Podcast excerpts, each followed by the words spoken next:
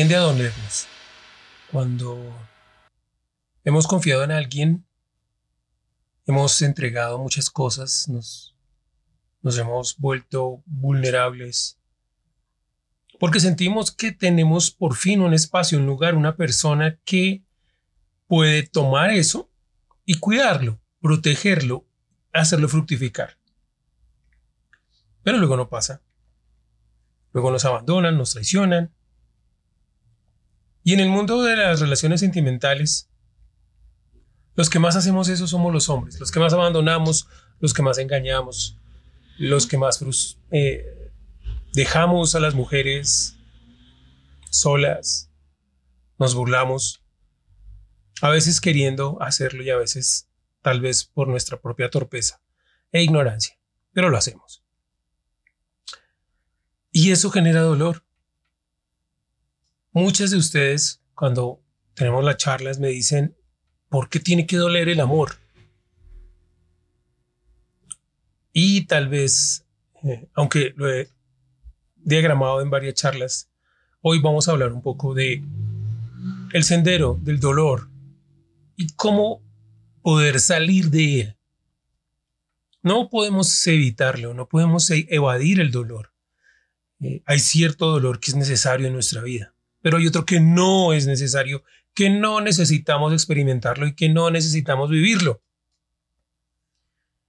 Y eso es lo que vamos a ver hoy aquí en las charlas de la teoría XY de por qué los hombres somos así, cosas de hombres que deben saber las mujeres. Les doy la bienvenida.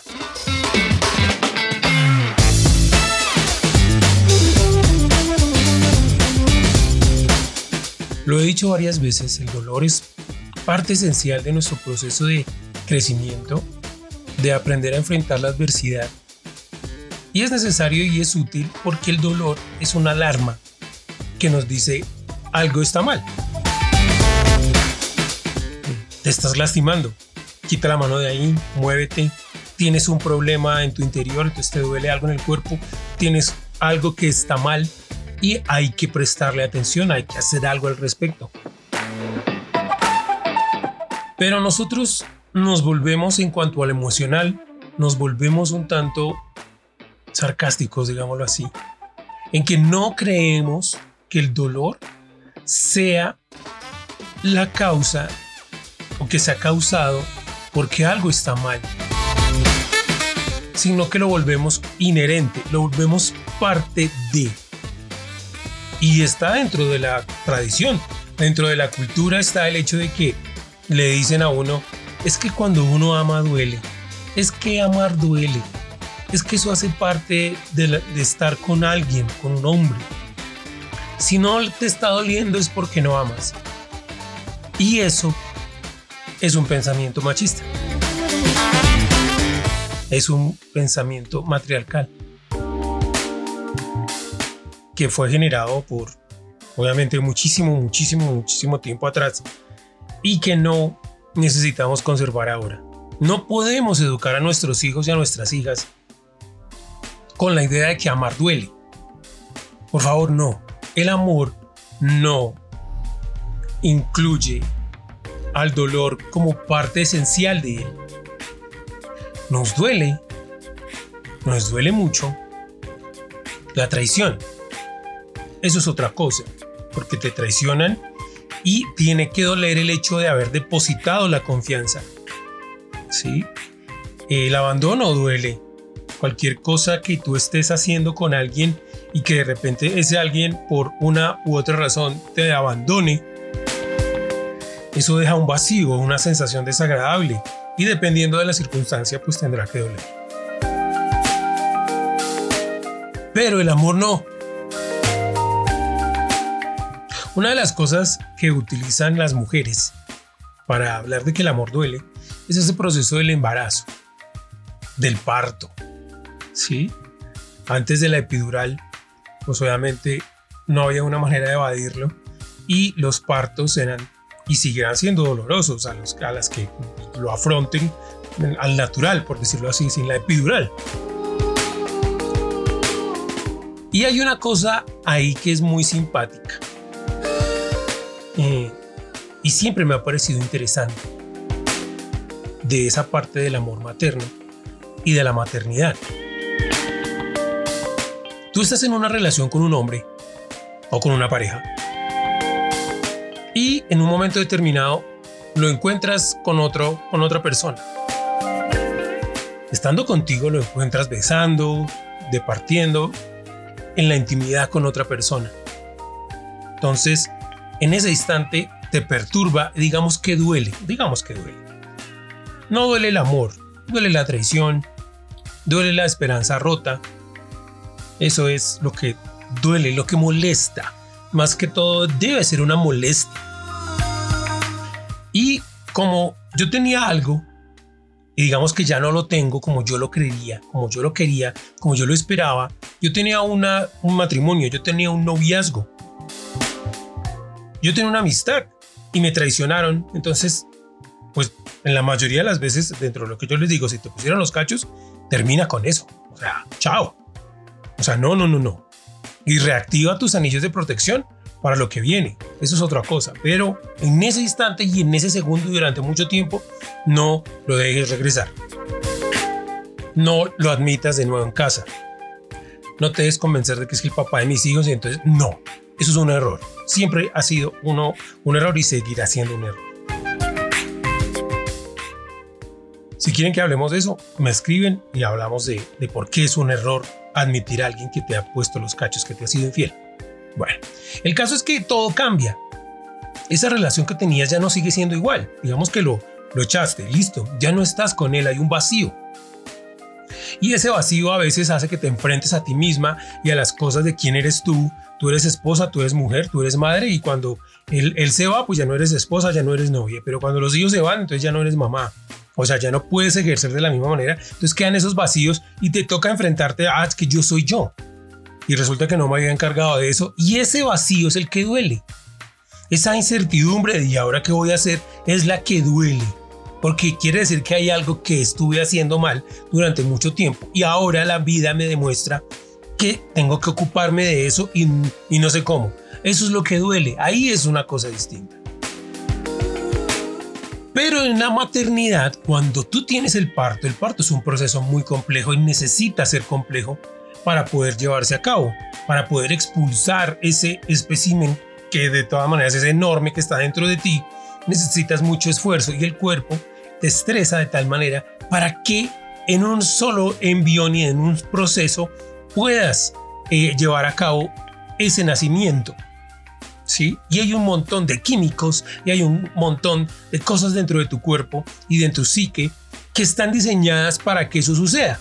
Obviamente duele, obviamente es impresionante, pero hay una cosa simpática y eso sí que me lo diga cualquier mamá. Tan pronto el bebé o la bebé ha salido y tú la escuchas llorar, en ese instante el dolor desaparece o por lo menos es algo en lo que no estás pendiente, de lo que no estás sintiendo en ese momento, hay otra cantidad de cosas que surgen en ti como mujer. Nosotros no podemos hacer eso, no podemos sentir eso, pero usted sí. Entonces se cuenta que el camino del dolor, cuando el amor está ahí mezclado, cuando dentro de los procesos físico-químicos de tu, de tu cuerpo está esa emoción y esas ganas de verlo y esas ganas de sentirlo y esas ganas de tenerlo. Y eso sucede, que es el 98% de las veces. Entonces para ti, ese dolor se convierte en dicha, se convierte en logro, porque no perdiste algo, ganaste algo. Acabaste de de completar una parte del proceso en donde lo que tú que tenías dentro ahora está afuera y es y eres capaz de abrazarlo, cuidarlo, protegerlo, verlo, sentirlo. Entonces, date cuenta que es distinto ese dolor o esos procesos donde el dolor hace parte del proceso que luego se convierte en otra cosa. Sí, claro, después de que pasa la anestesia o de que pasa el proceso, hay cosas que comienzan a doler. Pero hay una energía interna para ti, por lo que tienes ahí, por ese bebé que tienes ahí, que hace que el dolor sea manejable. Y mientras el cuerpo sana, pues tú puedes utilizar eso. Eso pasa en un gran porcentaje. Y las que son mamás me lo pueden decir. Hay unos porcentajes más pequeños donde eso no sucede, donde la físico-química falla, pero el amor funciona. Y hay otros donde el sentimiento no funciona y las cosas no marchan bien, pero el porcentaje es muy pequeño. Hay otros procesos donde el, el estrés postparto es muy complejo sí, pero después de que logran superarlo con una buena atención, desaparece y el amor vuelve a surgir. Sí, es, es algo que le pasa a algunas mujeres porque los químicos eh, que se, que se eh, desarrollan durante el parto y durante todo el proceso del embarazo, hay unas veces que son demasiado fuertes y la psique y la misma base corpórea, el mismo cuerpo, pues no, no están preparados para aprender a difuminarlos después de que el parto pasa. Entonces ahí es donde se afectan las emociones, donde se afecta la, química cerebral y por eso viene el estrés postparto. Pero la mayoría de las mujeres no pasa por ahí, de la misma manera, ¿no? La dicha, el hecho de tener un compañero, el hecho de que haya gente que te apoya, el hecho de ver esa criatura, eso alimenta una cantidad de cosas. Eso hace que eso que no podamos decir que el amor incluye el dolor, porque el dolor es una parte muy pequeña de todo ese proceso. Hay incomodidades, hay esfuerzos, hay muchos esfuerzos que tienes que hacer. Y el amor sí es esfuerzo. Ahí sí no hay nada que hacer. Alguna vez un sacerdote me dijo que si yo sabía cuál era la cruz, que Jesús decía, toma la cruz y sígueme. Y él, él me dijo, la cruz es el amor. Y, y ese día lo entendí. Dije, claro, si yo hago amo a alguien, pues siempre vamos a tener una cantidad de circunstancias adversas que enfrentar, porque a, veces lo tengo que hacer yo solo. Y el amor es, es aprender a trabajar esa adversidad y a salir avante, a salir dignamente. Entonces cuando estás con una pareja, pues también hay complejidad de su forma de ser la mía, su óptica la mía, sus sueños los míos, se truncan, se tropiezan. Pero cuando hay amor, es, ese esfuerzo es sobrellevable. Y eso es lo que hay que transmitirle a los hijos. Pero como a veces, y, el problema es que los hombres tenemos esta mala educación, este, estos mal, equivocados procesos desde de, de crecimiento, donde no nos enseñaron a amar, donde no nos enseñaron a ser resilientes, donde no nos enseñaron a comprender, sino que nos volvieron egoístas, donde nos volvieron eh, torpes emocionalmente, donde nos cerceraron nuestra capacidad de de expresar, sentir y transformar los sentimientos. Obviamente en el momento determinado, cuando necesito ser parte de un compromiso, pues no tengo ni idea qué hacer y salgo corriendo. Y es ahí donde las abandonamos, las engañamos, las usamos, las ofendemos, las lastimamos.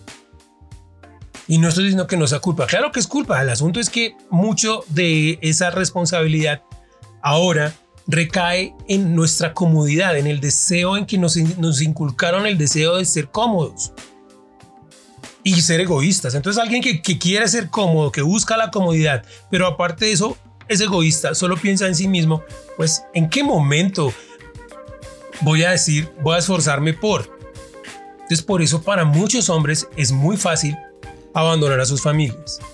Por eso a los hombres es muy fácil meterse en una relación que les parece muy cómoda porque obtienen muchos beneficios de esa relación. O sea, ustedes les dan cariño, les dan afecto, les dan intimidad, les dan sexo, les dan plata. Entonces, obviamente ellos siguen ahí porque es que es muy cómodo, pero en el momento donde eso se convierte en un compromiso más grande, por decir algo, ustedes tienen un novio y en algún momento algo falló o algo cambió y quedaron embarazadas, ahí él dice, oh por Dios, voy a perder mi comodidad, oh por Dios, mm, ya no, ya tengo que, ay no, ya, yo soy egoísta y ahora me toca por, un, por una criatura defender. No, no, no, no, no.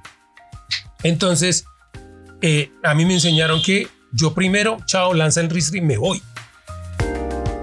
No, entonces yo estoy en una relación, esa es una historia de la vida real, Estoy en, estoy en una relación con una dama, tenemos unos hijos, pero resulta que yo soy un despilfarrador Y en algún momento entramos en quiebra. Yo entré en quiebra porque yo no sé finanzas y no quiero aprender porque soy egoísta. Entonces quiero la comodidad que el dinero me da, pero no sé cómo producir más. Entonces entramos en quiebra, hubo una crisis mundial y perdimos la casa, perdí la plata, quedamos con deudas.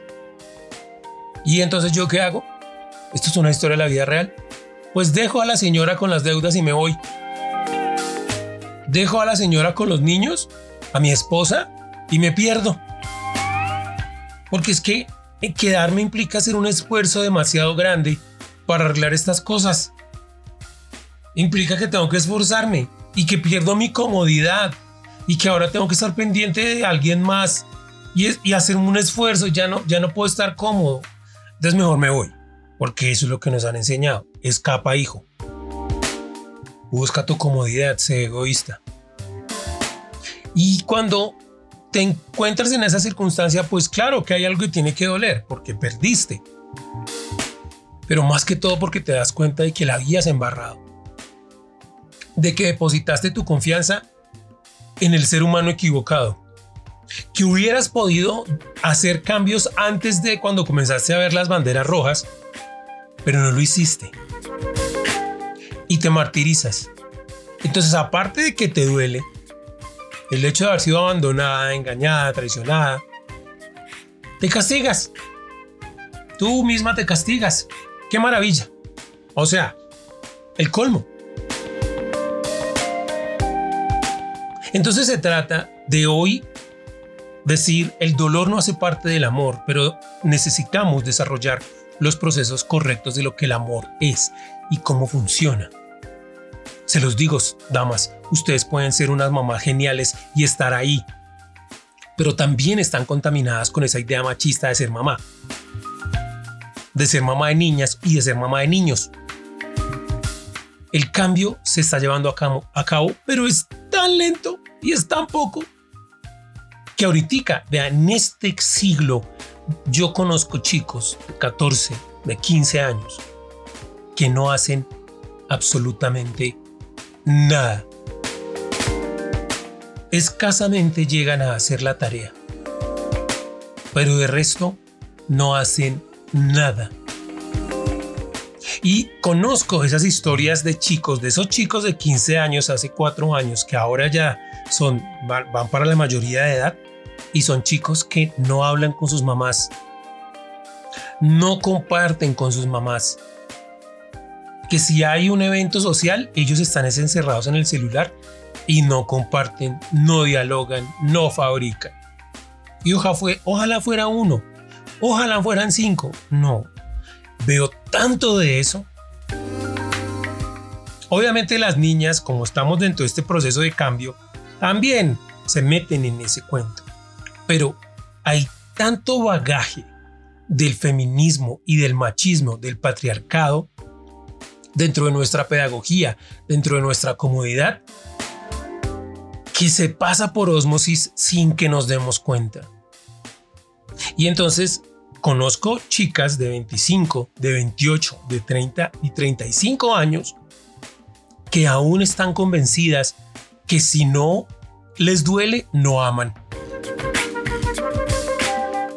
Que si no tiene, si no han sufrido por alguien, no han amado. Y eso es un error.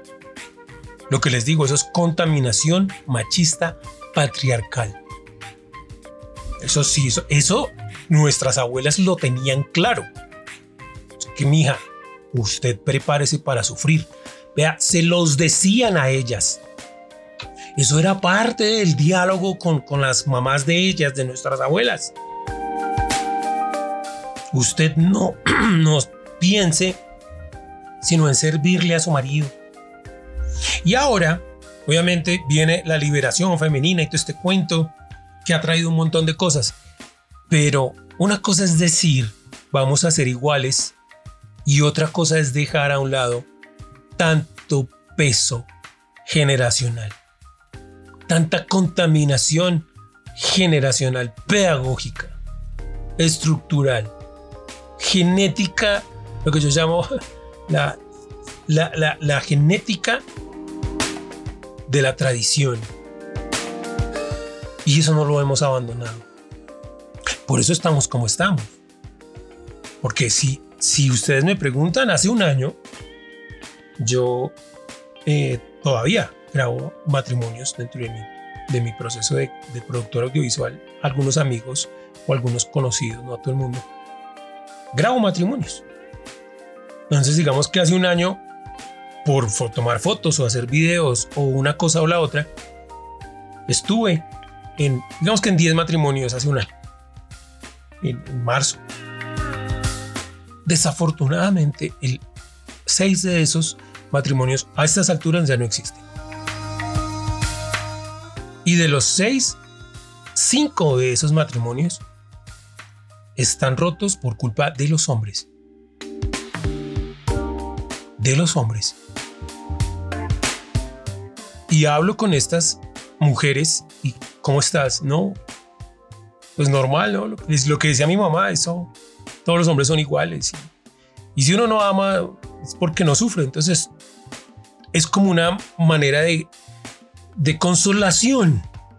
No es que me duele porque yo lo amé. Ay, no, no olvídate del negocio. Eso hay que cambiarlo. Esa, esa filosofía hay que cambiarla. Eso así no funciona. Eso así por ese lado no es. Por favor, para todas y para todos. El amor es complicado, es un esfuerzo.